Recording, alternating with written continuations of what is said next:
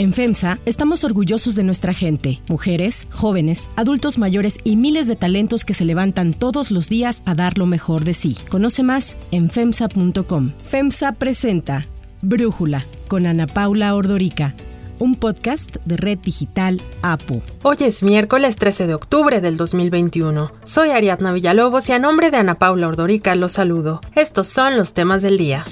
1. Juez ordena vacunar a menores para el segmento de edad de 5 a 17 años. También tenemos una tendencia de reducción de la epidemia y no se ha incrementado el número de casos más allá de lo esperado. Esto va reduciendo y solamente el 10% de los casos generales ocurren en esta edad. A pesar de lo dicho por el subsecretario Hugo López Gatel, el juzgado séptimo de distrito en Naucalpan, Estado de México, ordenó al gobierno federal modificar la política nacional de vacunación contra el COVID-19 y considerar a todos todos los menores, incluso los que no tienen riesgo de enfermar de gravedad. Esta resolución debe acatarse 48 horas después de darse a conocer, y aunque los cambios a la política de vacunación pueden ser impugnados, su cumplimiento debe ser inmediato mientras un tribunal colegiado la revisa. Esta suspensión fue concedida en un amparo promovido en favor de una niña. Sin embargo, el juez consideró que no hay impedimento para que la medida tenga efectos generales, por lo que aplicaría para todos los menores, incluso desde los 5 años, que es la edad mínima mínima permitida para la vacunación con Pfizer BioNTech. Sobre este tema, López Gatel señaló que hasta la mañana del martes no habían recibido alguna información al respecto. Cuando la recibamos, pues analizaremos cuidadosamente el caso, acatamos las disposiciones del Poder Judicial y actuamos con una base científica para proteger la salud. A inicios del mes, el gobierno federal abrió la convocatoria para vacunar a los menores de 12 a 17 años con comorbilidades y aunque se espera que se registren alrededor de un millón de menores, al día de ayer apenas van alrededor de 23.000 registros. Al respecto, Andreu Comas, profesor investigador de la Universidad Autónoma de San Luis Potosí, habla para Brújula sobre la importancia de vacunar a los menores. Un juez determinó que el gobierno federal, la Secretaría de Salud, tiene que cambiar sus políticas de vacunación hacia los niños y que no únicamente tiene que vacunar a aquellos niños con factores de riesgo. Esta decisión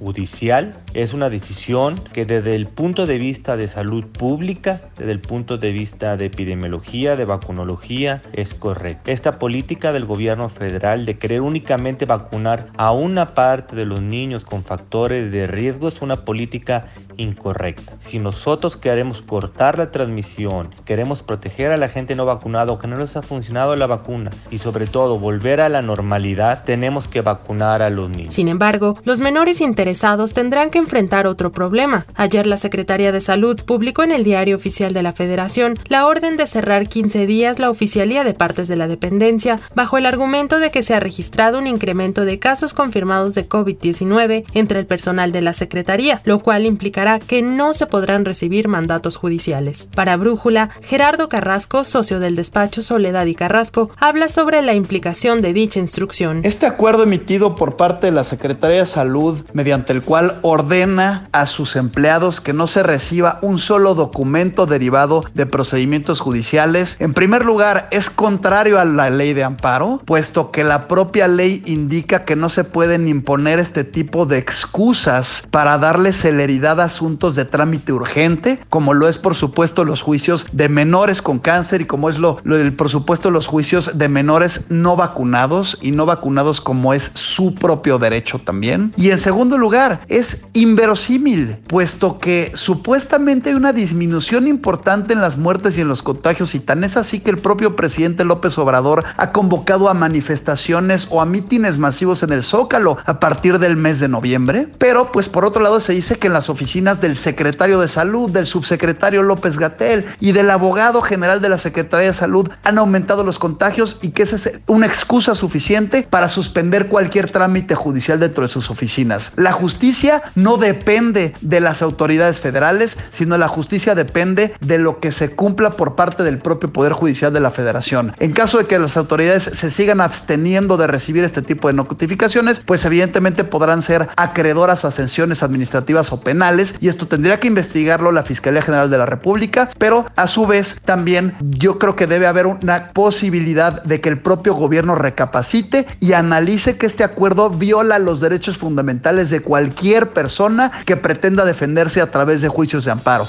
2. Gaseros anuncian paro indefinido. 300 litros que vendemos por 50 centavos, con 150 pesos no se vive, señores.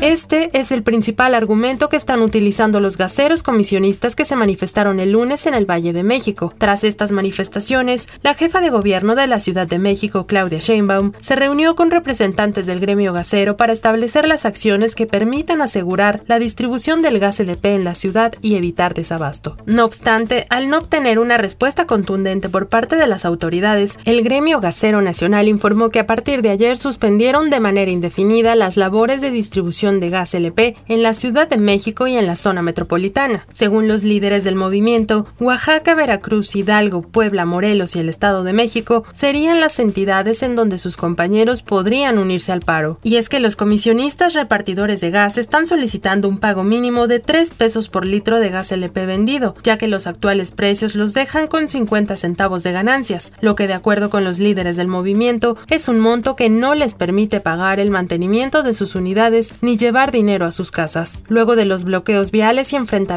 ocurridos el lunes, la jefa de gobierno de la Ciudad de México señaló que la capital no puede estar sometida por un grupo de personas. Pues aquí en la ciudad sí tomamos una decisión ayer de que fue mover las pipas, porque lo que no puede ser tampoco es que la ciudadanía eh, sea rehén de un grupo que está buscando sus propios intereses. Los comisionistas señalaron que el paro se mantendrá hasta tener una respuesta clara por parte de las autoridades. 3. Empleo. El Instituto Mexicano del Seguro Social dio a conocer que al cierre del mes de septiembre tiene registrados 20.594.919 puestos de trabajo, de los cuales el 87% son permanentes y el 13% eventuales. El instituto destacó que en septiembre se reportó un aumento de 174.096 empleos, lo que significa una tasa mensual de 0.9%. Es el incremento más alto para un mes de septiembre desde que se tiene registro. Si se suman los nueve primeros meses de este año, la creación de empleo en México fue de 821.187 puestos. Por estados, con crecimientos anuales por arriba del 11%, destacaron Tabasco, Quintana Roo y Baja California Sur. En septiembre, el salario base de cotización promedio de los puestos de trabajo afiliados al IMSS alcanzó un monto de 432 pesos, un incremento anual nominal de 7.3% y es el segundo aumento más alto registrado para un mes de septiembre de los últimos 10 años. Pese a los datos divulgados por el IMSS en febrero de 2020, antes del impacto de la pandemia en el país, el IMSS registraba más de 20.61 millones de puestos formales, cifra aún superior a los 20.59 millones que hay actualmente. Al respecto, el lunes el presidente Andrés Manuel López Obrador aseguró que el país ya tiene más empleos en el sector formal que antes de la pandemia. Ya nos recuperamos. Perdimos como 1.400.000 empleos, ya los recuperamos en menos tiempo que otras crisis. 4. Metro y sindicato evitan huelga. Hay negociaciones ahí con el metro y como lo dije, estoy convencida de que se va a llegar a un acuerdo. Tal y como lo adelantó la jefa de gobierno Claudia Sheinbaum, el Sindicato Nacional de Trabajadores del Metro determinó suspender la falta colectiva que había convocado para este jueves. Y es que los trabajadores del metro habían amenazado con la inasistencia de alrededor de 13.000 empleados y paralizar todas las líneas si no eran atendidas sus demandas de aumento salarial del 6%, la entrega de uniformes y de equipos de seguridad nuevos, además de que también exigían hacerse cargo del mantenimiento y de la rehabilitación de las líneas 12, 1 y A del metro. Tras las mesas de negociación entre los acuerdos alcanzados se contempla un incremento salarial del 3.2%, además de un aumento del 1.8% en prestaciones de forma retroactiva al 1 de enero de 2021. 5. Pandemia sigue frenando la recuperación. This year, next year, vaccine policy is economic policy. Uh, and uh, it is even a higher priority than the traditional tools of fiscal and monetary policy. Según el informe Perspectivas Económicas Globales del Fondo Monetario Internacional, la economía mundial está entrando en una fase de riesgo inflacionario, por lo que el organismo pidió a los bancos centrales que extremen atenciones y endurezcan la política monetaria si la presión sobre los precios continúa, aunque se espera que disminuya en la mayoría de países para 2022. El FMI señaló que el coronavirus ha acentuado la desigualdad global y el dispar acceso a las vacunas, haciendo más grande la brecha de la recuperación entre países ricos y en vías de desarrollo. El organismo destaca también que ningún país podrá superar solo la pandemia, por lo que la interdependencia y la colaboración entre las economías avanzadas y las emergentes es el único escenario seguro para dejar atrás esta crisis sanitaria. El FMI ajustó a la baja la estimación de crecimiento global para 2021, pasando del 6% previsto en el mes de julio a 5.9%. Para 2022, la previsión de crecimiento global es de 4.9%, pero existe gran preocupación pues mientras que se espera que las economías fuertes recuperen la trayectoria previa a la pandemia el año próximo y la superen para 2024, los mercados emergentes y en vías de desarrollo se mantendrán 5.5% por debajo de la tendencia previa al impacto del coronavirus hacia 2024. El Fondo Monetario Internacional redujo el pronóstico de crecimiento para 2021 para Estados Unidos a 6% frente al 7% anticipado en julio y lo revisó al alza para 2022 a 5.2%. China, la segunda potencia económica del mundo y donde comenzó la pandemia a finales de 2019, seguirá impulsando el crecimiento global con un crecimiento del 8%. Para Latinoamérica y el Caribe, una de las regiones más afectadas por la pandemia, el FMI mejoró su pronóstico de crecimiento para 2021, aumentándolo en 0.5 puntos para situarse en 6.3%. Aunque recortó su proyección para Brasil y México, las dos principales economías de la región, estimando una expansión del 5.2 y 6.2% respectivamente, en ambos casos un 0.1 puntos porcentuales menos que lo pronosticado anteriormente. Para Brújula, Luis Miguel González, director de El Economista, habla sobre el tema. El Fondo Monetario pone la luz en un tema que no parece terminar, la vacunación y el COVID. La variante Delta ya complicó la recuperación del 2021, pero la lentitud con la que avanza la, la vacunación empieza a ser un riesgo no solo para los países que van lentos, sino para la economía mundial en su conjunto. El Fondo Monetario nos recuerda un dato que debería hacernos pensar. En los países desarrollados, la vacunación completa ya ha alcanzado a más del 60% de la población, pero en los países en vía de desarrollo, en particular los más pobres, la vacunación completa no alcanza ni siquiera el 10% de la población. Es normal que el Fondo Monetario esté pesimista o cuando menos cauteloso. La inflación, el desabasto, el COVID y la vacunación son temas que no están resueltos y que probablemente compliquen algo más que el crecimiento de la economía mundial. 6. La joven de Amahac.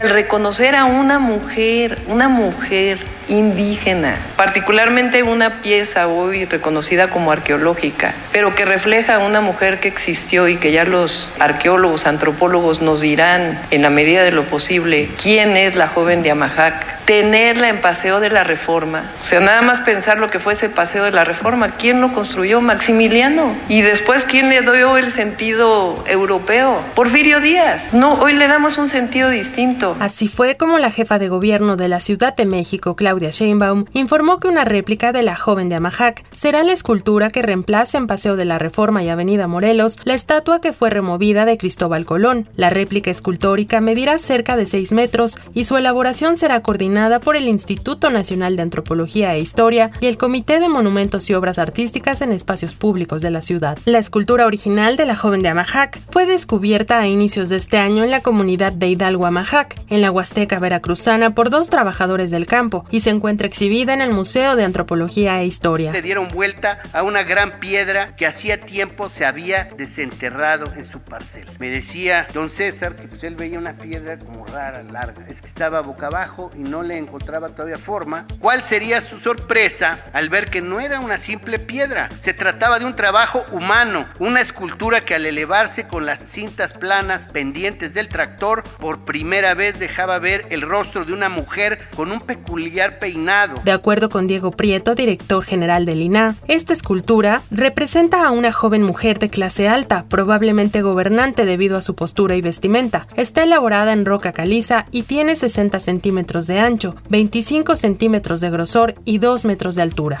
Si te gusta escuchar Brújula, te invitamos a que te suscribas en tu aplicación favorita o que descargues la aplicación Apo Digital. Es totalmente gratis y si te suscribes será más fácil para para ti escucharnos. Además, nos puedes dejar un comentario o calificar el podcast para que sigamos creciendo y mejorando para ti. A nombre de Ana Paula Ordorica, les agradezco su atención. Yo soy Ariadna Villalobos. Brújula lo produce Batseba Feitelson. En la coordinación y redacción, Christopher Chimal y en la edición, Omar Lozano. Los esperamos mañana con la información más importante del día. Oxo, Farmacias ISA, Cruz Verde, Oxo Gas, Coca-Cola FEMSA, Invera, Torrey y PTM son algunas de las muchas empresas que crean más de 245 mil empleos tan solo en México y generan valor como parte de FEMSA. FEMSA presentó Brújula con Ana Paula Ordorica, un podcast de Red Digital APO.